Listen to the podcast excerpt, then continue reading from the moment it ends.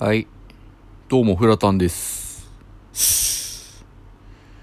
今回はですね、まあ、以前、ちょっと、アニメについて、ロボットアニメについてのね、ちょっとオタクトークをした配信があったんですが、ちょっとまあ、それの延長線上ということで、今回の、まあ、喋りたいことは、なんかその、ロボットアニメから、こう、自分が見てね、感じた、なんか理想のリーダー像ってなんだろうなっていうお話。そう。リーダーです。そう。僕が見たね、ロボットアニメでは、まあ、絶対的なリーダーみたいな存在がいたんですよね。そう、絶対的なリーダーの存在がいて、その人がもう、いろんな人を引っ張り出して、仲間にしてって、もうその人のもうパス、情熱とパッションと勢いと。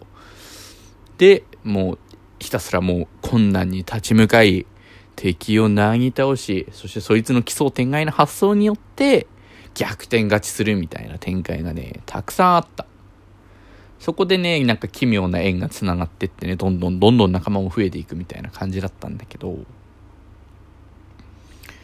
なんか、その後に、そのリーダーがちょっといなくなっちゃって、で、そのリーダーがいた一団が少し瞑想状態に入るっていうシーンがっていうか話がね、続いてあったんだけど、やっぱなんかそれ見て思ったのはね、なんか、リーダー、だから絶対的リーダーの存在ってめっちゃすごいんだけど、すげえ怖いなって思った。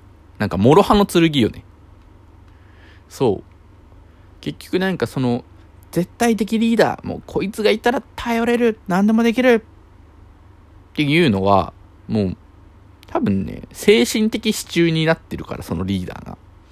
だからもう、あんまり不安を抱え込まずに行動に移せるから、結果が伴うんじゃないかなって、俺は勝手に思ってるんだけど、そうなった時よ。で、このリーダーがいなくなった時に、そしたらもうその一団は、もう、まあ、ダメ集団まではいかないけど、もうガクッと力がなくなっちゃうんだと思うんだ。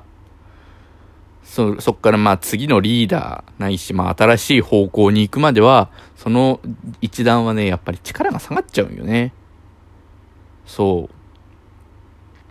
そこが怖いところなんだよね。その、絶対的なリーダーがいるグループとかチームっていうのは、そのリーダーがいなくなった時がね、一番怖い。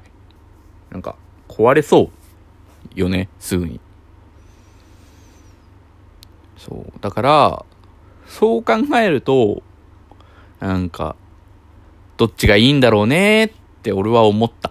その絶対的なリーダーの存在がいいのか、それともまあリーダーは一応立てるけど、こうまあ、やっぱりみんなで一つのものを作り上げていくっていう形の方がいいのかっていうのは、とても俺はわからない。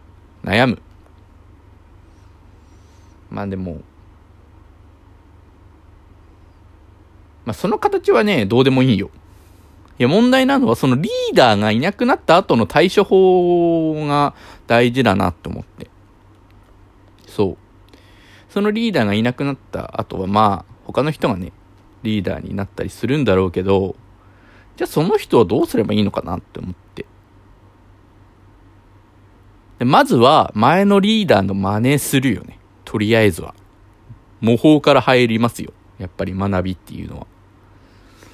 まず真似をして、そこで自分にできること、自分にまあ真似できたこととできないことっていうのはわかると思うし、それと同時にね、多分ね、前のリーダーの凄さがね、めっちゃわかるんよね。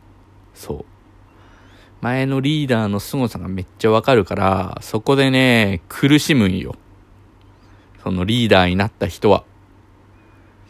だからね、もうなんか、学生時代の部活とかでね、経験した人もいるんじゃないかな。なんか、前のキャプテンがすげえ優秀だったんだけど、まあ、時代のキャプテンが自分になって、なんかその前のキャプテンとかがすごい優秀なキャプテンだったから、それと比べちゃって、なんか、あ、自分は全然できないんだ、みたいな、ダメだ、みたいな、思考になった人いない？俺はそうだったよ。悪いけど。悪いけどね、俺はね、そうでした。前のキャプテンがね、すごい有能すぎたっていうか優秀すぎたんで、僕はね、キャプテンが嫌だった時期があった。時期があったっていうかもうずっとそうだった。ので、で、真似をしようにもできないんですよね、やっぱり。人って同じじゃないから、ありがちな言葉ですけど。そう、真似できないよね、簡単に。じゃあどうするかって話なんよね。そう。じゃ真似できないなら、まあ、その人、真似できる部分は真似するし、じゃあ真似できない部分はどうしようかっていう話になるよね。だからまあ別の部分で補うか、それとも全くもうその人とは別の方向性でいくかみたいな。しかもね、それが形になるまでまた時間がかかるんよね。そう。うん、マジね、そん時のね、辛労具合はね、マジでえぐい。マジ心はげるんじゃないかなっていうレベル。もう、はげてたもん、俺は、心が。もう、もう心なくなってたレベル。もうすり減りすぎ、みたいな感じだったね。いや、だからそう考えるとなんか、うーん、やっぱりなんか形だけ、なんかリーダーみたいな。リーダーっていうよりかはなんか代表者みたいな感じよね。代表者みたいなのを作って、もの自体をみんなで作るっていう形にした方がね、あのね、精神衛生上とてもいいし、あのー、マジうまくね、そのメンバーが噛み合えばめっちゃいいものできるんよね。そう。前提条件ね、これ、ね。メンバーがめっちゃうまく噛み合えばよ。噛み合わないと、これはできんのよね。だからなんか、絶対的リーダーの存在と、その代表者を立ててみんなで作り上げようっていうのは、なんか、まあ一長一短なのかなーって。などっちがいいものできやすいかみたいなのはね、なんか統計とか取ったことないし、取る気もないし、取ったことある人がいるかどうかもわからないから、なんとも言えんけど、うん、やっぱそういうことなんじゃない？うん。すごくない？ロボットアニメの話を見ただけでここまで考え広がるんよ。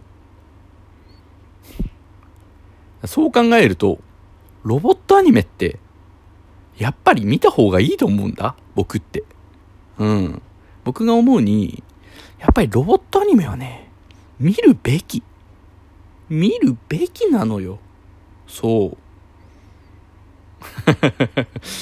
あ、ここから、あのー、宣伝というか、もうゴリゴリ不況タイムに入りますので、えー、ご注意くださいと。ロボットアニメを見よう。そして、ロボットアニメを語ろう。そして広めよう。何が嫌いかじゃなくて、何が好きかで自分を語れよ。みたいな言葉がね、ツイッター上でなんか広がってた時期がありましたけれども。いや、もうね、もう、何でもいい。もう、ロボットアニメっていうカテゴリーだったらね、もう何でもいい。もう俺が知らないやつでもいいから、なんか見てね、感想を教えてほしい。ぜひとも。ね、こういうシーンが良かったですよって。なんかね、もう深いこと考えなくていいよ。もう。見るにあたっては。一回見るに、一回見る分に関してはね、まる、マジでね、あ頭ね、あんま働かせなくていい。作品によるけどね。なんかエヴァンゲリオンとか見るんだったら、ちょっと頭働かせないと、あの、マジで、あの、わからなすぎるから、あた、もうついていけなくなっちゃうから、そう。働かせるものはちょっと働かせるけど、まあ、なんかストーリーの理解度的な話でね。1回目見る分には、まあその程度で、まあ、マジ楽しむ目的で見てほしい。で、もし時間があって、その作品をもう一度見直す機会があるんだったら、なんかその作品に出てくる、なんかその人間関係だったり、人の葛藤だったりっていうのを着目して見てみると、なんかね、また違った発見があるんよね。特にね、その人間の心の変化とかで、なんか人間の醜さとか、逆に強さとかを見る、そこに重点を置くんだったら俺はね、ガンダムだな。やっぱガンダムシリーズはね、すごいよ。人の心の動き、揺れ動きが。初代ガンダムとかゼータガンダム、ダブルゼータとかは、ニュータイプっていう人たちがいて、その人たちは何だろうな。なんで直感でなんか人の心が分かっちゃうみたいな。そう、人の思考が読めちゃうみたいな人たちだから、かそういう面でもなんか人の心の揺れ動きっっていうのはね、なんか結構繊細に表現されてんじゃないかなって。そう。なかなかね、意外とね、ロボットアニメってね、かっこいいだけじゃない。奥が深い。そう。人間ドラマなの、あれは。そうじゃないのもあるかもしれんけどね。あれは割と人間ドラマよ。そう。なのでみんな、ロボットアニメを見ようと。僕のおすすめは、えー、天元とパクレンラガンと。あとは、まあ、マジンガー Z のリメイクしたやつな、衝撃 Z 編っていうのはね、まああれは見てて損はないと思いますよ。なんか、勢いあるし、なんか、あれを見てれば、なんか、まあマジンガー Z は大体こんなもんだなっていうのがね、なんとなくわかる。うん。かな？そう。まあ、エヴァンゲリオンはね、有名だから。まあ、え、まあ今だったらね、新劇場版とかあるからね、まあそれ見て、ちょっと触れるぐらいでもね、いいので、ぜひ見てみてください。というわけで、えー、ロボットアニメからよくわからないリーダー論の話になって不況タイムという、よくわからない流れになりましたが、えー、今回の配信はここまで。ということで、えー、ロボットアニメ談義、お相手はフラタンでした。See you. バイバイ。